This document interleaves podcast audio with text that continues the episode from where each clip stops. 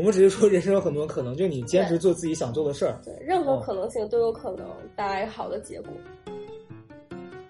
你知道我现在在想这个话，我就觉得很妙，但当时你真的觉得，这样埋下人生的伏笔。对，你就觉得哎，可能这辈子都没戏了吧。然后当时我记得我中国传媒大学我交了一百块钱，然后当天他和另外一个野鸡学校撞了，然后我就果断去考那个野鸡学校。我们要说什么那个开场白是吗？呀，要有什么开场白贯口吗？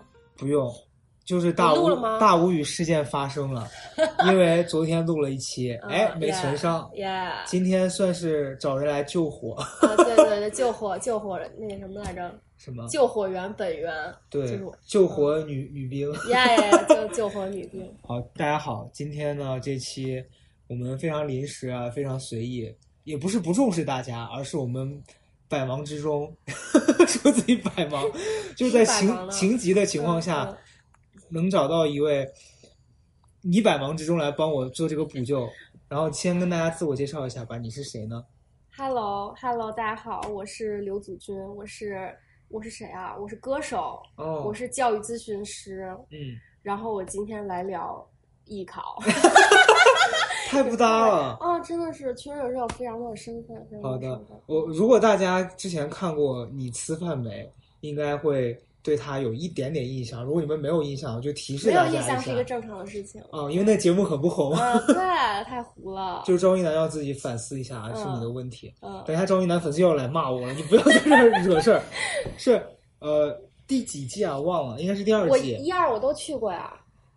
我在的时候应该是第二季。哦，那我第二季三二三我去了。哇，这节目第二拍这么多季季啊有有一集叫《前任晚餐》，前任晚餐前任晚餐第三季我也去了的。嗯，那嗯那集就反正那期大家如果有兴趣可以去看一下，就是你斯范梅的前任晚餐，你们可以去 B 站什么搜一下。然后今天我们呃为什么找他来呢？是因为他现在身份也非常的多元。啊，对嗯，，他本身现在有一份正经的上班的工作是咨询师是吧？在对在教育咨询公司。啊，对，是教育咨询，不是那种心理咨询，他就是对其实就是帮别人申请留学校就是啊留学中介的。啊留学中介，然后你还有一个算是不能说副业，其实是另外一个身份，另外一个主业就是歌歌手。对对对，嗯嗯嗯，他他的歌是正儿八经发表过的，不是那种走穴的那种，他不是说有一空有一个 title 没有作品，嗯而是说他真的也发表过好多首歌了，一些一些一些对，然后嗯他有一些翻唱作品，嗯有一首最著名的歌呢叫做《凑巧》，大家可以上 QQ 音乐搜一下，嗯，对，现在现在花钱听了，这首歌非常有人气。要花钱啊。呀，我自己本人都听不了，因为大会员过期了。那大家别听了，别听了。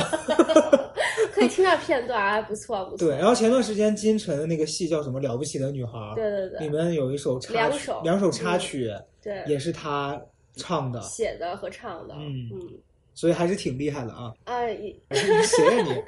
反正就是，我觉得身份很多元。然后再一个，其实他还有一个身份，你你其实也是清华毕业的嘛。对对对，天呐，你说我认识了赵一楠之后，感觉捅了清华的窝了，认识一堆清华的一人，些清华的一些边缘人物。然后大家都想说，认识那么多清华，自己一点都没有提升。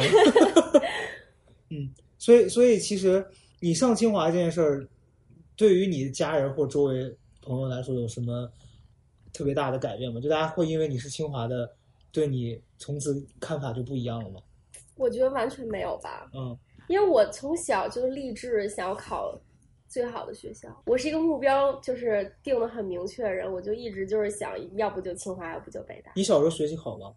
一直都好我小学时候学习特好，然后上中学有一段游离的时间，为啥谈恋爱就？没有完全没有的谈恋爱，完全是在玩儿，哦完全就是每 每天去呃游戏厅打游戏，就是那种不是网吧，就是就是那种，就是对，就是街大的游戏机的那种对然后打了大概一年多的时间，妈呀，你还有这一段呢？啊、哦，而且是翘课去打，那后来呢？然后就就天天就是班主任找我谈话，然后我妈跟我聊，嗯后来就有一天就是突然就想明白这件事情，因为那那时候已经高二了。嗯。然后哦，你你想明白也 是够晚的哈。啊，但是 对，但是想明白，马上第二天就再也没去了，就嗯开始学习了。然后就从高二、高三这一年，你就考上了清华。对，大家说他该不该死啊？这种人，就这种仗着自己嗯聪明，在这边，确实确实也是有一点点这个聪慧了。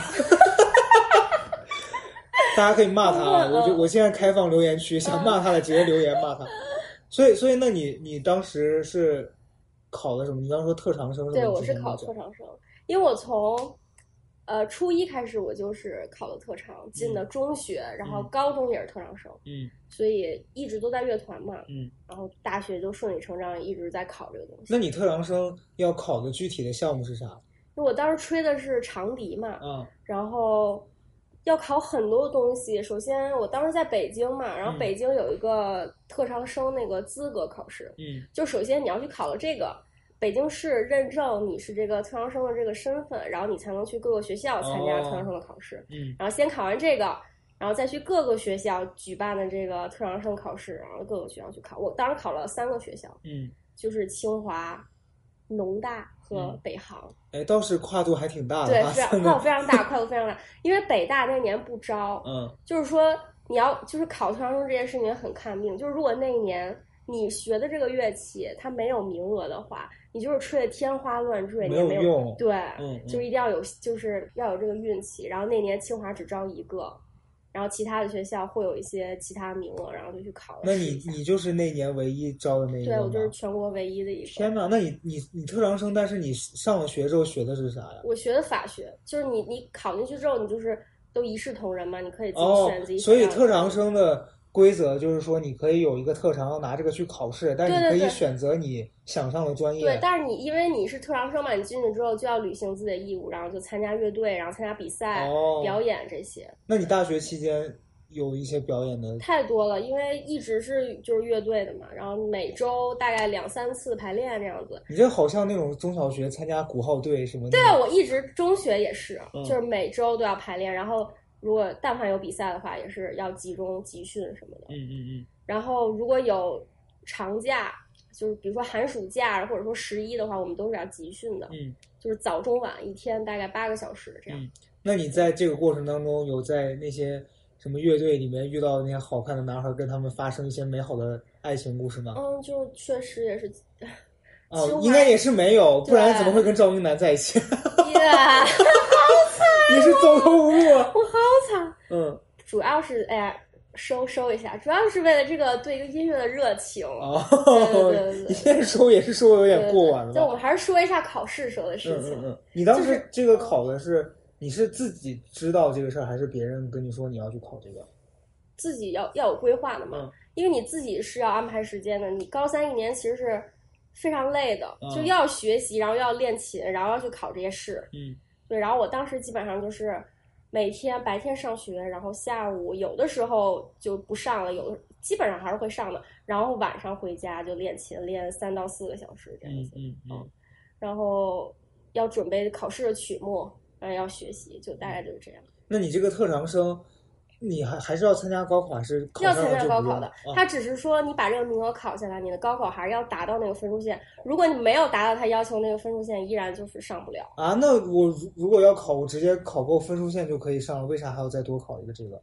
说也很有道理，但是他，但是他就是会降分降的很等于说你你考过了这个之后，你再考到了他的这个分数线，你就可以上，而不是说普通清华学生的对分数线的，。就这么举例吧，嗯就是我那年提档线，清华、北京考生大概是六百九十二分，嗯那我如果就是我拿到那个名额之后，我是降到一本线，我考五百五十分就可以进了。哦，那差的很多。对，但是这个我这名额也是竞争非常厉害，是是，因为全国只要一个，所以大家都挤破脑袋想要来考。对。那你当时考完这个之后，你家人是不是觉得就稳了？绝对没有，就是他那考试考清华也有三要考要考三次，嗯就他有个初试，嗯初试全国就有一百四十个人来考，就这一个专业就一个就长笛。录一个，然后一百四十对选一，。然后第一轮刷下去一百三十五个人，剩下五五个人，个然后参加复试，嗯复试要准备呃两个曲子，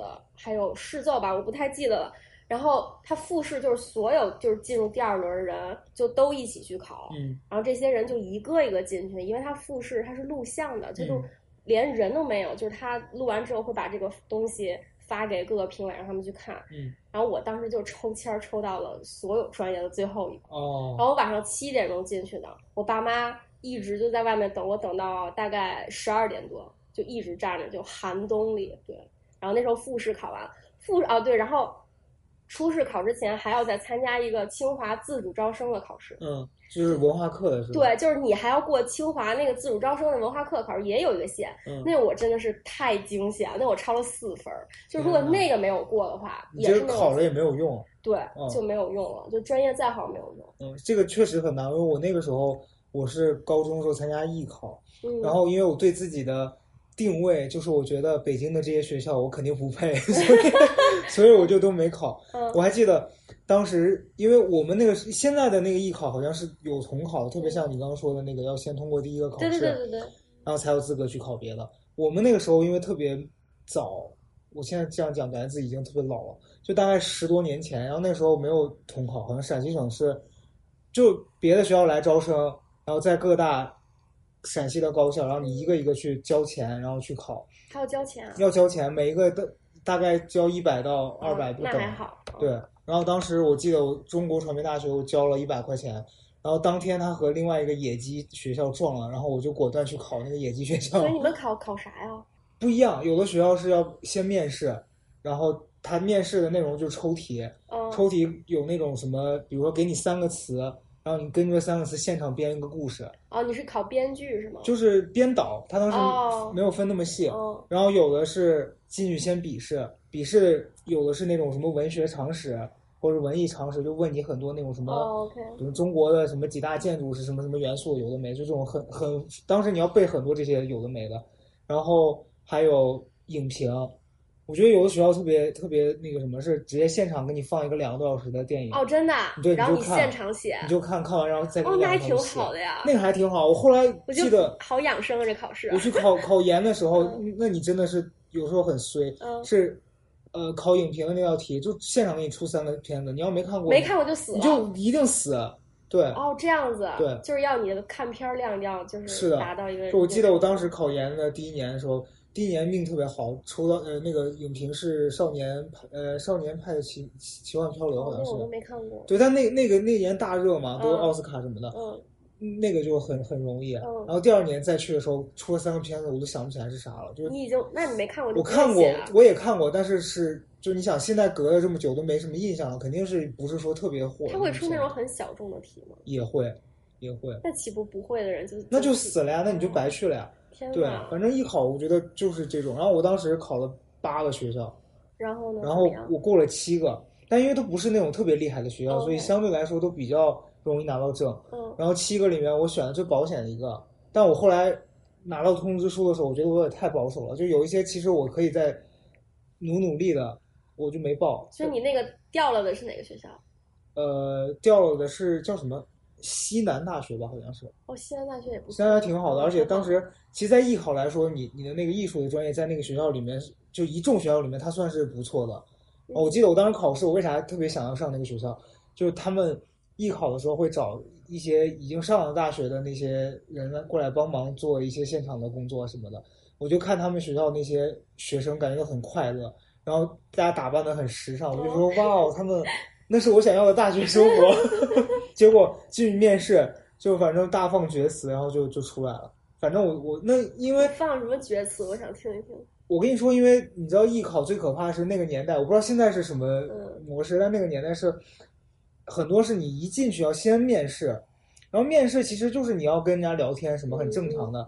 我考那个学校的面试是我所有面试里面的第一次，嗯我就特别紧张，我进去我话都说不利索。嗯这个这个事儿我讲过很多次，然后就是当时反正类似是人人家问我说你平常看什么书啊？我我说我看毕淑敏的书。然然后，然后？那老师是说，毕淑敏，你喜欢他哪本小说呢？我想，我想说，Hell no，我根本没看过他任何一本小说。那你为什么要说毕淑敏啊，你知道为啥要说毕淑敏吗？嗯因为高三的时候，你考模拟考那个语文阅读的卷子上，最喜欢出的就是毕淑敏的对对对，阅读理解好多。他的那个。对呀、然后我就说毕淑敏，然而我至今没有看过毕淑敏女士的任何一部作品，对不起，毕淑敏老师我也。我也不知道，想不起来了。对啊很有名。对啊，然后他问完我，然后我就语塞，嗯然后呢，那个老师说好，谢谢。我当时出来我就知道完完蛋了，一定考不上，然后就问你一个问题，问你看什么书？你就说毕淑敏的书，，对呀。你说这本书是我写的，它叫毕淑敏的书。我跟你说，我觉得人会对这种受伤的这种问题有有那种应激反应，对应嗯长久记忆和应激反应。我记得录奇葩大会的时候，第一次，然后现场他们说我什么读书干嘛的，然后我记得蔡康永蔡康永老师问我说：“你最近在读谁的书？”我当时是。我当时就你知道，感觉仿佛回到了毕淑敏的那个现场，那个考试现场。然后我当时脑子就死机了，你知道吗？啥都想不起来，一片空白。然后我说出了作者的名字，我说吉田修一。他说吉田修一的哪本书呢？然后我就我卡在那儿，明明那个书就一个字，就是怒那本书。我当哦，时、我还给你推荐过那个电影，我当时死都想不起来，我就是说，我说封面是蓝色的，但是我就是想不起来名字。我说封面是蓝色的，后来全剪掉了。然后我觉得天哪，这这种伤害性的记忆就一直保存在你的。这这个问题你要好好准备，以防以后又被人问到。以后别人再问我说你在看谁的书，我可能就会说，嗯，笑着活下去吧，就 只看自己的书。这个人，我这个人就是不求进步也，真哎，太自负了吧，固步自封真，就像刘祖君大家只听凑巧，啊，也也也并没有。别人的歌他都不听。嗯，那倒是没有。嗯嗯嗯。所以那那你后来当时考试有发生什么让你印象深刻的事儿吗？考试印象深刻的事太多了，嗯就是它其实不是一件事，它是一个过程，嗯就是那种很揪心的过程。嗯，我觉得每一个就是经历过艺考或者特长生的人，应该都经历过。对对，就是从你练习到去考试有那种紧张的感觉，嗯到考完试，到放榜之间那段时间，那个煎熬真的是就是最可怕的。嗯嗯。我那就是从我考完复试到放榜那段时间，我真的天天在家以泪洗面。哎，你们家传统是我们家传统。真的就是以泪洗面。等一下，妹妹的事情可以讲吗？。对，可以。那可以你先讲你的以泪洗面。我先讲我以泪洗面，就是因为考完就完全你就放空了，嗯就你这一段一直紧绷这个状态就停了，你再做任何努力也没有用了，就只要它这个结果它已经是成定局了，只不过你还不知道，你就只能等。所以就那段时间就天天哭，我说我没学上了，但是我又不想去别的学校。哦我让农大当时早早的放榜了，但是我又不是很想去农大。然后北航是早早的放榜都没有考上，哦所以我只剩就是清华，那农大当时也是考上，但是你我考上了呀。但是你就是他不是你最想去的农大确实就是跟清华肯定还是有一些有差距对，然后就等着清华放，清华当时放的最慢的，嗯。后来放榜的那一天，他就他就无缘无故的，就是也不知道怎么回事，然后就放了，嗯。然后还在上课呢，然后就有同学过来敲门说放榜了，嗯。然后我都不敢查，嗯。就就是那种给我妈发了个微信，我说妈，我说放榜了，你查查吧。然后我妈就说说我也不敢查，然后说在家手颤抖，然后你们全家人 在干嘛啊？心理素质非常差，嗯然后点进去说说手抖，然后点进去，然后看的是第一名，然后嗯专业第一，然后多少多少分儿什么的，然后不信还查了就三次然，后你妈在家以泪洗面，对，以泪洗面了 大概，然后给我发过来说第一，我说我也不信，然后把嗯图给我发过来，然后就乐疯了，那很开心啊。对，然后那个时候因为我学习一直还 OK 的，就一本线是很稳很稳的，嗯所以就基本上是稳。当时就觉得起码目标有一个达成的可能对。我当时上课的时候，那个数学老师说：“那谁谁起床，那谁谁起床啊！”刘子君接着睡吧，他不用听。就好快乐啊！真的超级快乐。我跟你说，我那个时候，我我我我印象比较深刻的放榜，其实都不是高考，嗯因为高考我成绩考的不是很好嘛，就是而且那个时候我上的这个专业，就等于说你拿到证，嗯。然后你分儿只要过了那个基本的那个线，你肯定是能上。对，然后我就没当回事儿，你那学校可能就不像清华，嗯，对你的那个，他在你心目中的那个重要的成分可能没有那么高。然后我是当时考研的时候，不那时候考北电去嘛，嗯。然后我当时也是初试结束，我就觉得我考不上了，我觉得完了啊嗯，因为虽然说我的那个，因为我考了两年，我第一年的时候我我去初试，然后很费劲儿的，就就是当时我还是一个平平无奇的大学还没有毕业的一个呃刚毕业吧，好像大四还没有毕业，就那一年要毕业的一个一个普通大学生。嗯然后所有，我记得我来面试的时候，因为他是有好几轮，第一轮你要先来北京报名，我觉得这个其实不太合理，就为什么报名还一定要来北京本人来？当时就特别，可能那时候网络不太发达。现在也是必须本人，哦这是他们学校的传统。哦，就你你考研究生，你第一轮是你要先来北京报名，报名那，报名都要干嘛呢？就是提交资料，然后交钱，必须本人现场来。可能 maybe 现在疫情也许有一些别的方式但是之前我们那个时候就是必须本人来，这第一轮嗯来你就报个名，然后你就回去了。然后那时候你想你自己又没收入，然后你你又是个穷学生的时候，你你要花钱，我觉得这会阻止很多人来报名。对，然后我当时就你想真的很想来，我就而且我当时从来没有一个人出过家门，然后我就是我姑陪着我嗯从西安到北京来报名。然后报名在这边住了一晚上，我们都是那种坐那种卧铺，嗯当天呃头天晚上来，第二天早上一大早到来报名，报完名当天晚上就坐车回去的那种。然后考试的时候再来。然后考试的时候再来考一次，哦，然后复试再来一次，就等于说你要麻烦人啊，你要来三次对好会麻烦人，啊真的实名制 diss 他。就呃，我记得我来初试的时候，走在那个校园里面，我说这学校好像还挺小的，就不是特别大。因为大家如果去过那个学校，发现它其实不是一个特别大的地方。但你又觉得哇，我好想来这上学，因为嗯毕竟它跟你本科氛围很不错。对，因为你你不是一个专业院校，你就特别渴望有那个氛围。然后我当时在排队的时候，我前面就有一堆那种人，他们都说啊，我是什么军艺的，嗯，然后我是中戏的，嗯然后我还记得一个男的说我是早稻田大学毕业的，然后旁边人说你早稻田你你来这儿干嘛？你在那儿学什么？嗯他说学什么数学还是啥，就完全是不着边的一个，那他肯定考不上。没他考上了。哦，真的啊。然后我记得那男的是一个看起来特别平平无奇的一个大哥，然后大哥说，就旁边有一个女的跟他讲说，哦，这段真的太狗血了。那个女的跟他说，说你是早稻田大学毕业的，你学什么的？他说我学数学还是什么经济之类的。嗯，然后那人对那人说，那你这个专业我，而且你这个学历，你在那儿能找到一个薪水很好的工作。嗯然后大哥就云淡风轻的摇了摇头，说我不要。然后那个女的说你为啥呀？然后大哥说梦想。我发誓，我说的每个字都是我真实当时听到的。大哥好中二啊。然后我想说，天哪，为了梦想，你嗯你真的是你，我我怕你不是有什么大病吗？大概也很喜欢看电影，是吧？对，就你其实你也能理解嗯，但当下你在那听，你还是觉得这这番台词有一些就高嘉诚在旁边默默翻了一个白眼。我没翻白眼，但我觉得大可不必。然后后来报完名我们就回家了嘛，然后中间后面那半年就在每天就读书啊干嘛的。当时确实，但你想自己复习考研就会有一个问题，是有时候你一玩儿一天就过去了。我还记得我第一年考试的最后剩一个多月了，你知道我在家干嘛吗？我在家看完了一到八十几集的《甄嬛传》，就完全不学习，每天早上起来坐在那儿看《甄嬛传》。但是后来考试的时候，后后来后来我去考试的时候，初试嘛，因为那个只考英语，而英语嗯他们是考那个考研是考英语二，就有一个一和二，一是比较难的，二是那个相对简单的，嗯然后考一个政治，然后然后再两个专业课。当时考完，我觉得我文化课应该能过线吧。然后那个就就专业课，我当时早上考的是应该是写作吧，就是写故事。然后我当时出来的时候我就崩溃了，因为是一共有四道题，嗯你要写四个故事，四个故事，有三个小时的答题时间，我只写完了三个一，个故事多少字啊？呃，一千字左右吧。其实时间还是挺赶的，相当赶，相当赶。你你不到一个小时就要写个一千字而且你重点是你那故事要要构思对，嗯然后我当时写了只写完三个，我最后一道题刚开始写开头，然后时间到了，我就觉得完蛋了。我你想一道题等于没写啊，好短的时间，然后我就觉得我当时出来我就觉得完了，我说昨天也白考了。你想这这道题五十好像是五十分吧，应该四道题应该是一共是二百分，我忘了二百还是三百分。哦，所以你相当于就那道题就直接扣掉了。对啊，你只写了一句开头，然后就嗯考试时间就到了。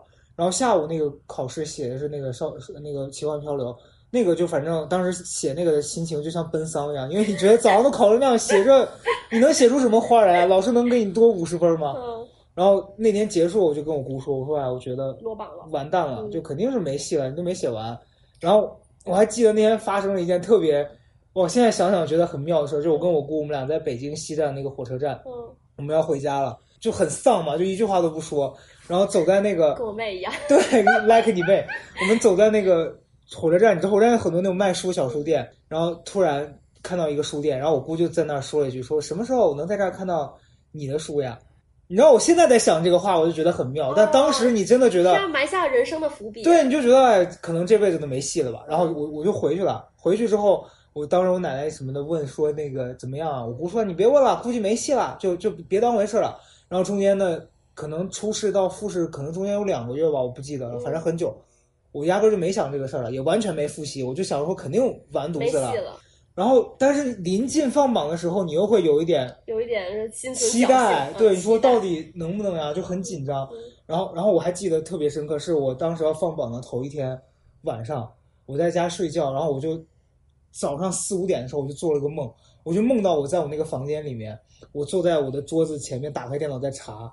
然后点开那个，发现有我的名字，我就很激动，我就醒了。然后嗯一一睁眼一看，我才五点多，但是九点才放榜。我说天哪，我怎么办？我睡不着，我觉得最这是最纠结的时候，对，我就干等干等，我一直等到九点多，然后嗯然后一睁眼，印象已经超过九点了，我就立刻去坐在那个电脑跟前查，嗯一打开真的有我的名字，我当时都惊了，我说天呐，我一道题没写，怎么会有我的名字？然后结果两个月什么也没干，完全没复习，完全没复习。然后重点是这个这个时候离你去复试的时间大概只有十天都不到，我想说完蛋了，死了。嗯怎么然后办然后我就跟我姑打电话，我说我过了，但是我 我没说，但是我没复习，我说要去考试了。然后我们就又买票干嘛了，就去面试。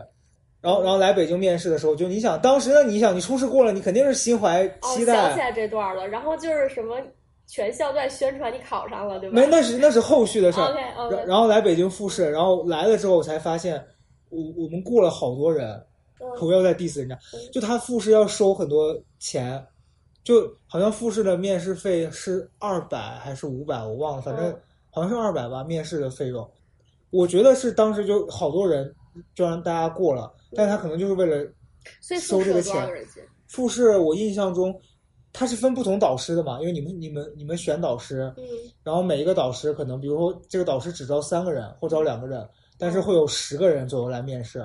然后我们那个导师当时他进面试的应该有八个人左右，但他就只招了一个，然后就我们都都没上，而且我们来面试的时候，我们导师本人都不在，那也太不负责了。对我那个导师根本就没来。然后我还记得实名 diss 他。我进去的时候是其他几个导师，然后反正就他们问我，我的那个面试也巨差，就 like 毕淑敏，就毕淑敏 plus。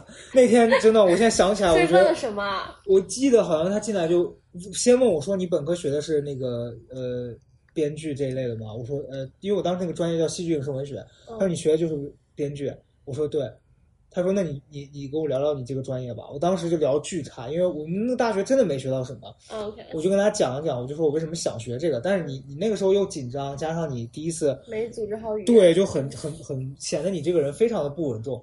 然后后来那个老师就开始跟我聊说，那既然你是学这个的，嗯我希望你跟他们其他的跨专业的人比，你要有一些专业性。我一听到这个我就慌了。哦，就问我说有更高的要求。对，他说你你今年看了一个片子是什么？我说《万箭穿心》。嗯他说那你从《万箭穿心》里面，他就他就直接挑出来某一段问我说你对这段的拍摄什么怎么看？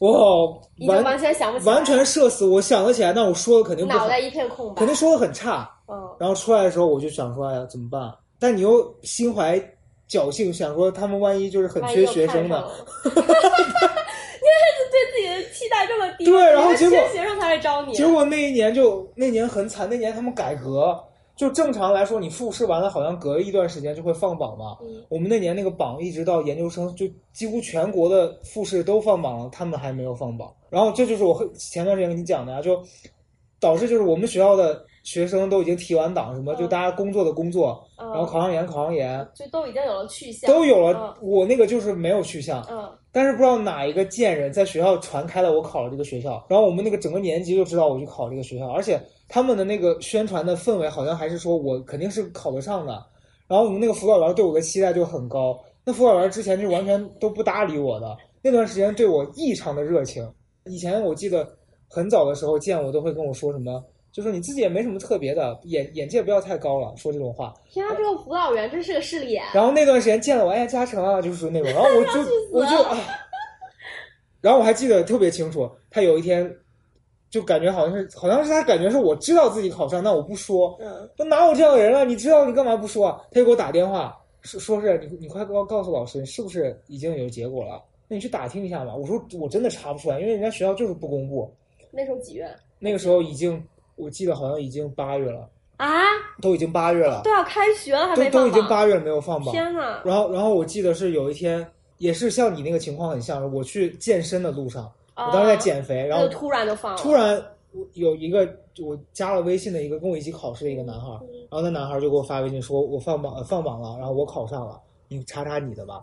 我说要不然你帮我查，他说别了吧，他说这个还你还还是你自己查吧。嗯我然后我就直接坐了个公交车回家了，然后一查没过，然后那天天啊。天呐，世界彻塌了。底，更加社死了，完全就是世界崩塌。然后我就觉得，哎，当时就想说我要再来一年，嗯。然后第二年文化课都没过，就是就是一个非常失败的考研故事。哦，对，但现在我也两次是吗？对对哦，但我现在其实也不后悔说你去做这件决定，就是你这个经历，起码这个体验你你你也体验过了，然后你也为了这个事儿努力过了，对至少肯定还是学到东西。而且我还对我个人来说有一个非常正能量的结尾，是后来那个考上的男孩现在也不知道去哪了，但是车站又在卖你的书了，对，而且这样在卖我的书，我现在还在这边大放厥词，哎，实名 diss，人生有时候就是很多就是这么未知的。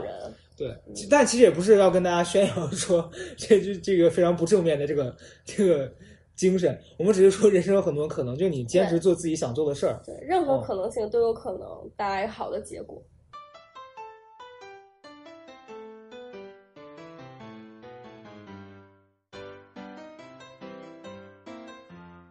所以你你后来上了学之后，你上了清华，跟你自己以前高中的时候预期一样吗？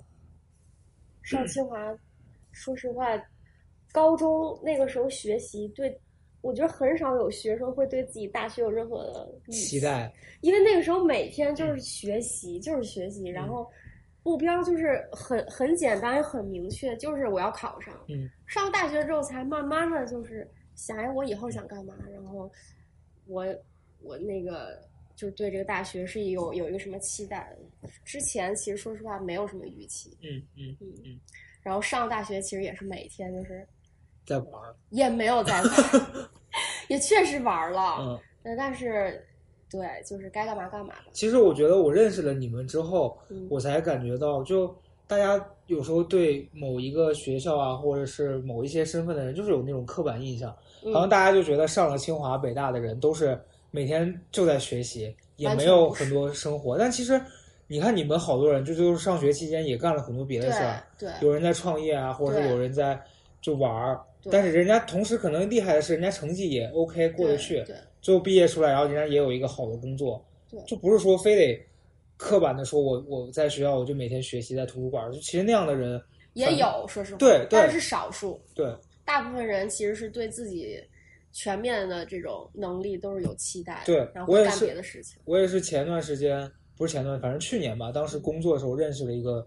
姑娘，然后那女孩跟我讲，她大学期间就是去创业，她而且人家是那种正儿八经在北京开个奶茶店，嗯她是那种就上学期间觉得没事儿干，嗯然后谈了个恋爱，谈了个恋爱之后，她那个男朋友就每天在家无所事事，也也也不好好上学。他说：“那不如咱俩就开个奶茶店吧。”然后他跟我讲他他的执行能力有多强。嗯头一天说要开奶茶店，他就上淘宝去买了那种奶茶店的配方，然后自己研发，自己买配方、啊，自己研发。嗯然后他就每天他找了几个大学门口的那个店铺，然后他就每天定点儿蹲在那个学校观察高峰时段的人流量有多大，就综合对比选择了一个他觉得 OK 的学校，租了那个房子，嗯，然后自己设计 logo 什么，开了一个那样的店，哇，然后开了几个月吧，他对，然后他他投了好像几万块钱吧，不到十万块钱挣，了吗？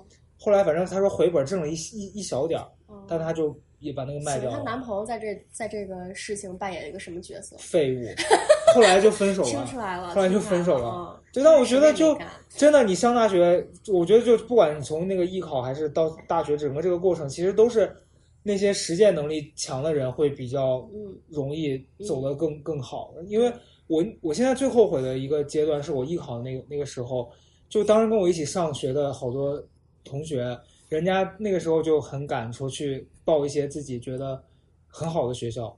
我记得当时跟我一起考试，就可能那个时候所谓的老师眼中觉得我跟那个女孩的能力差不多的，那女孩去考了上戏什么的那些的，嗯，我当时就默认我说哎那种学校我肯定上不了，我就没去。那你对自己有点太对，就我妄自菲薄。我以前一直是这样子的，然后后来后来就，我现在这几年，我觉得你真的不能用这种眼光看待自己。后来那女孩就上了上戏，然后然后本科毕业之后又上了那个研究生，嗯然后现在就在那边做编剧。虽然他也没写出来什么大火的戏，但是起码人家一路就在干着自己想做的事儿嘛。对，对啊，我就觉得确实是这样。有时候其实自己自信是最重要的。对嗯，对，所以艺考这个事儿，因为前段时间为啥今天咱俩聊这个事儿？就前段时间你你讲你你妹的那个事儿，我把“艺考”这个词在咱们群里重新流行了起来。对，因为我觉得艺考这个事儿吧，呃可能很多听这个播客的人也也是刚经历过，也、嗯或者也许正在经历这个阶段。对，那天刘宇君跟我讲他妹妹在考试这个过程，我听完我就特别糟心，就现实版的顶楼。就你你你讲讲吧，我觉得先跟大家讲一些你觉得可以分享的部先分。就分享一下我妹的情况。嗯就今年高三嘛，然后正正经经参加艺考，她是嗯考钢琴专业，一直都是那个叉叉音乐学院附中的，嗯但是他不是北京的，所以他考北京的学校，然后从从老别的地方老家那边过来，对，然后住在我们家，嗯因为住酒店没有什么可以练练琴的地方嘛，哦然后每天都在家练。我想想啊，考对他他那个中央音乐学院是初试，嗯考完之后第三天就放榜，然后就直接就考复试那样嗯子。嗯所以相当于在家练完就是练练练，然后考初试、嗯那三天你是不知道你自己什么情况，你就只能在家等着。如果你进了，那你第四天就去考；如果没进，那你第四天就回家了，就相当于在北京就白待了三天嗯这样子。然后那三天呢，你又不能闲着，因为他复试会有一个试奏，试奏这个环节，他那个谱子是提前四天就发过来。我妹每一天就在那个初试进了复试那三天，每一天都大概练十五个小时这样。天呐，然后那个曲子超级难，他也不知道，他以前也从来没有弹过嘛，因为是一个很偏门的曲子。嗯，一边哭一边弹，以泪洗面真以泪洗面，你知道吗？真传统然后我妹哭声就像拉二胡一样，你说一边弹着曲子，早上发出声音的就真的就、哭啊啊！怎么办？就那样，就一直一一边哭一边看。然后，然后他妈妈陪着他那个考试嘛，也是在旁边哭，然后还不太 敢。嗯你们家也太吵了吧？我们家，哇塞！我跟我妈不敢说话，嗯，然后只有到饭点儿的时候才敢过去敲门说吃饭。：“俏俏想吃什么呀？”然嗯后俏俏说：“什么都不想吃。”就一直都是这样子。然后我们就给他准备各种营养餐什么的，嗯然后就大概这样持续了一周的时间。因为初试来之前有三天嘛，然后先在家练练一阵儿。嗯然后他妈对他妈想哭，还不敢在他面前哭，怕给孩子压力，就还要还要们哭下对，还要让转着我，哎呀怎么办？就这就这样。然后我吴允熙和他的女儿，对对对然后然后考就是我妹属于那种心态非常容易爆炸的那种，就是因为她那个试奏太难了，嗯她一开始又没有看到这个谱子已经发到那系统里，她就少练了两天，你知道吗？就比如说就二十四号发的，他二十六号才看见，然后就一边哭一边说，完了来不及了，然后一个一个音都弹不出来，你知道吗？然后就听他那个，我就听他在那儿练，就错一个音就过不去了，这地儿就这嗯曲子就不弹了。今天我就弹这一个错的地儿，然后就一直弹一直弹，然后一直错一直错，就这样子。那你妹在弹的时候，她会有那个过程，比如说一开始崩溃，然后重新建立自信，然后没有。我妹属于那种就是一开始就崩溃，然后慢慢的越来越崩溃。那天呐，啊、但是他又一直他一直一直弹，他就休息每次只休息五分钟。那他后来呢？就就他就去考复试啦。嗯然后复试这样子，你要考弹自己的曲子，他有他有规定曲目嘛，就是嗯你要弹一个一个副歌之类，然后弹一个一个一个稍微浪漫一点的作品，然后弹一个试奏。然后他呢，就这三天他就一直在练这个试奏。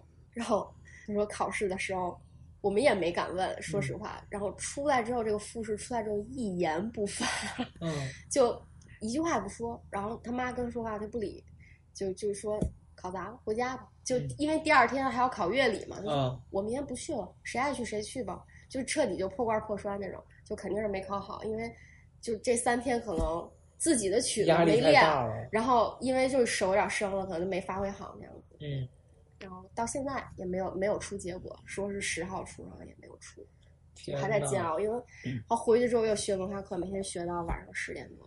我真的觉得选择艺考这个事儿，对压力太大了而。尤其今年好多这个出国的又不出了，对对吧？好多的都就是就选择不留学，就留在国内考，所以国内今年竞争真的挺厉害的。对，那你你现在做这个工作，留学什么的，有受到很大影响？哦，是不是非。常大，就是嗯这个工作快丢了，哎，你这个好工作马上要没了。也也不是吧，就是工确实就是留学少了好多好多人，嗯然后而且会有那种已经签过约的学生，然后来解毁约。对解约的这样的。他们他们不去是担心外面有危险还是怎么样？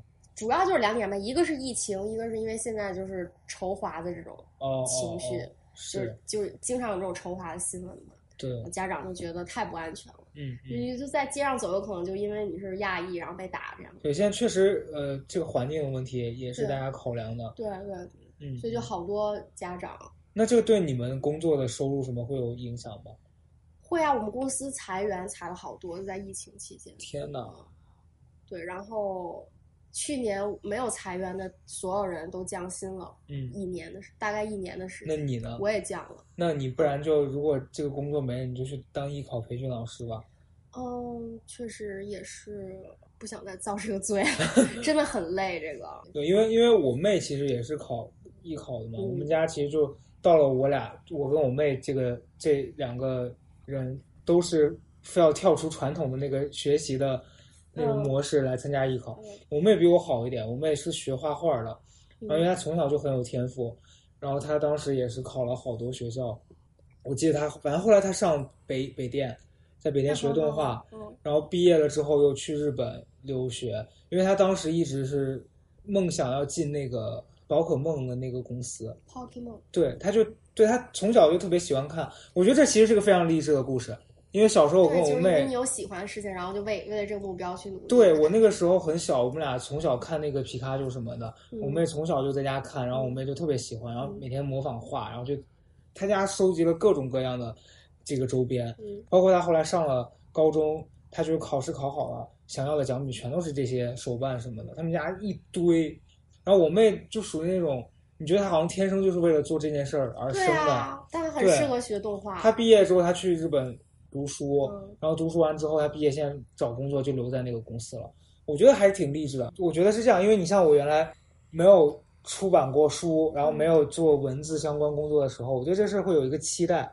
你比如说出书这件事儿，以前会觉得说啊，别人讨论你写的东西的时候，你应该是很开心的，或者或者就是跟别人听你的歌，你的感受是有点类似的。嗯但其实后来有一个阶段吧，我会觉得有一点，就当我现在回头看的时候，我一直会有那种心情，觉得说，哎呦，当时那个其实可以再弄好一点。但我最近这个阶段，我的心态又变了，因为我觉得说，其实你没必要去一直折磨自己，说啊，你觉得那时候再更努力一点就好。其实那个时候，也许你已经做到你当下最好的那个状态了。所以就是你后面的东西再更努力就好了。然后你做音乐这个事儿，因为现在音乐这个市场也不是那么的景气，非常的不对嗯你靠这事儿可能赚钱就很难了。对，然后作为爱好来说，它可能也是一个很难说什么大红大紫，因为嗯其实现在咱们周围，你看现在整个大陆的这个听歌的环境也很迷醉，大家听的都是那些奇奇怪怪的歌。嗯，就是说流量就好了就我不是说流量，就是说抖音上那些啊，奇怪的歌，我嗯觉得就是因为我其实很少听那些，但你你前段时间有一个榜单嘛，嗯，就说好多人都在听那些歌，我其实觉得我都没听过，我也都没听过，一个都没听过。对嗯对，就所以你作为一个现在这样的从业者，你会觉得有落差吗？我觉得不会吧？嗯我就只想做我自己觉得好听的歌，嗯，就这是我最简单的一个初衷。哎，那我问你，如果好听的你自己觉得好听的歌，嗯嗯和别人觉得很好听，但是你觉得是垃圾的东西，嗯，嗯你你会选怎么选？我肯定会选我自己觉得好听、有音乐性的歌。就就如果可以在抖音上这些地方大火，但是你自己觉得那歌是垃圾，你也你不会做，如果在抖音上可以大火，嗯那么我会重新斟酌一下这件就是你的歌歌词要加入什么什么什么，我怕鬼，什么鬼为伤我分毫，什么人，就那首歌或，者什么喵喵喵喵喵之类对的，啊，学猫叫，那我可能不会出卖。在你的那个副歌里面这有加入点这有点太过，加入汪汪汪汪汪，我不可以汪汪汪汪汪，就是你你前面就在抒情，突然就开始汪应，该不行。我我觉得这种猎奇的歌，我觉得它并不是小鸡小鸡咕咕的对，它，它只是因为猎奇所以它火了，嗯嗯就并不是真正的音乐或者怎么样。嗯，所以这不是我想做的东西。对，包括我现在，你你其实你像李宇也是，我之前跟他嗯聊，我说你要不要因为别人可能喜欢某种类型的事儿音乐，你要去做，嗯，他还是就很执拗的不愿意去。我觉得就是去 去迎合做这些东西，我觉得就没有没有灵魂。对就对如果没有灵魂，这个东西没有什么意义，它也留不住。说实话，是，嗯然后他，你像前段时间他不是去很多那种节目来找他嘛，嗯然后我就觉得他好像想的很清楚，他就说他不愿意去，嗯因为他已经想好他想他想当一个创作者，就是说其实做不做一个明星对我来说已经不重要了，我就是想做这件事儿。嗯我觉得周围有这样的人，还是会让你觉得挺挺不一样的。反正如果是我，可能我就会去唱那个《鬼味让我奔跑》开玩笑啊。那真的很洗脑，那我不会去我承认。嗯我是昨天看到有人发朋友圈，嗯我说是什么我也看到，呀？我也是今天第一次听那个，然后我一刷到，我说这什么鬼？但我都没有抖音，说实话。我看了我我是有的，嗯，我看的所有神曲都是就是那种搞笑视频的配的那种，嗯那种实在是传播太太广了，那种歌简直就是你不可能没听过，你就没有抖音的话，你也不可能。对，所以其实我觉得，就从艺考能聊到这个地方，是我我一直在想，就嗯就是你最开始预期要干一件事儿的时候，最后你真实的做到这件事儿，可能跟你想的是完全不一样的。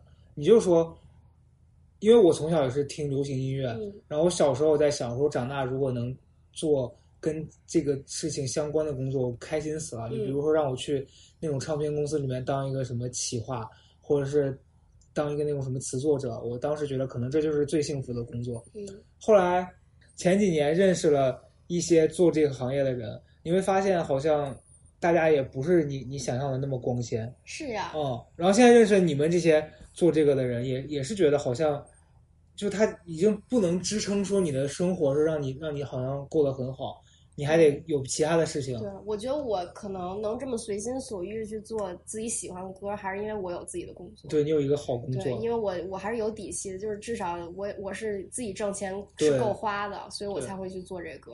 如果我真的是全职做歌手，我觉得真的挺难的。你可能现在就已经加入某些组合了。嗯，就是组合，就是某某著名组合。对嗯哎，所以我觉得是这样。包括其实我我看网上不是经常会有那种说某某歌手又去什么乡下嗯表演啊、嗯走穴，嗯，但其实他们挣那个钱是挺多的。可是我在想，如果是我，我站在那个时候，我还是心里会有落差吧。高嘉诚嗯，你不要装了，你很想去，你很想去县城商演，明明 就是。就前段时间我们之间发生了一件很有趣的事情，就是某著名组合吧，曾经也是红极一时，现在也是落魄的一个某某中国内地的一个组合吧，就具体名字我实在无法透露了。你直接说名字好，了就是某某组合，然后那个那个人不知道怎么就联系到了他，想让他加入这个组合，这可以讲吧？我可以讲可以隐名隐名。对，然后然后然后那个那个当中的一个成员就来找刘祖军聊，然后说我觉得你特别棒，你应该加入我们的这个组合，给我们焕注那个焕发新的生命力。我当时就说最好是不要去，我说你看看 FIR。那个张文婷走了之后，那女的有多惨啊！而且你这个组合跟那个组合比起来也差太多了吧，还不如那个了。我说你当那个你你当那个女主唱，起码你还能出一张专辑呢。你在这个里面，你只能去县城里面商演。然后说完之后，我说你别去，让我去。我说县城商演，我可是什么都能干的，唱歌、rap、篮球，对，一切都可以表演，就只要钱到位了。钱到位了，真的那个什么喷火、冉高明做那些，我都能比他做更多。什么跟海狮接吻，我可以跟海狮结婚。我跟你说，他可以一边跟海狮接吻，一边喷火。yeah，反正哎呀，开玩笑了，就是总之就是觉得，哎，我们前面讲完这些，现在硬上价值我已经上不了了，不如就在这里结束吧。啊，结束吧。我们太草率了。想想，快说一说。没有，其实其实我们今天要聊这个，就是因为最近，其实最主要还是因为前段时间听到了，嗯，那个刘军妹妹艺考这个事儿，我会想到很多我们我们当年艺考的那个经历，然后那时候其实对于这件事儿的预期就是说我只有通过这个，可能我能离我想上的专业嗯更近一点。然后那时候会抱着很多期待、幻想。你比如说，我上大学之前，我会觉得啊，我学编剧，我毕业一定会做编剧。但是后来你上学发现不一定，因为其实你你你在专业院校毕业，你都不一定能从事相关的专业了。你别说你在一个可能其其他类的大学里面学了一个这样的专业，然后毕业之后，反正就是我那些正儿八经学编剧的朋友们，现在好多可能也转行了。包括前几年工作认识的一个男生，一直在写剧本，结果后来现在去做剧本杀相关的工作了。嗯，不是我学了这个相关的知识，我毕业一定会从事这个工作。完全不会。对，或者是还有很多朋友以前会来问我说，我想做新媒体，然后我能不能你推荐一些相关的书籍给我？就是你如果真的想做这些事儿，你就去做，对，而不是说你现在开始学习，这是非常学生思维的事情就。是一定要相信这个可能性是无限的。对，就你想做，你要想尽办法。不止一条，对。是的，嗯然后要有对自己有自信，对，所以对，一定要去报上戏，对对对对吧？对，所以今天录完这期之后呢，我可能明天就去现场上演了。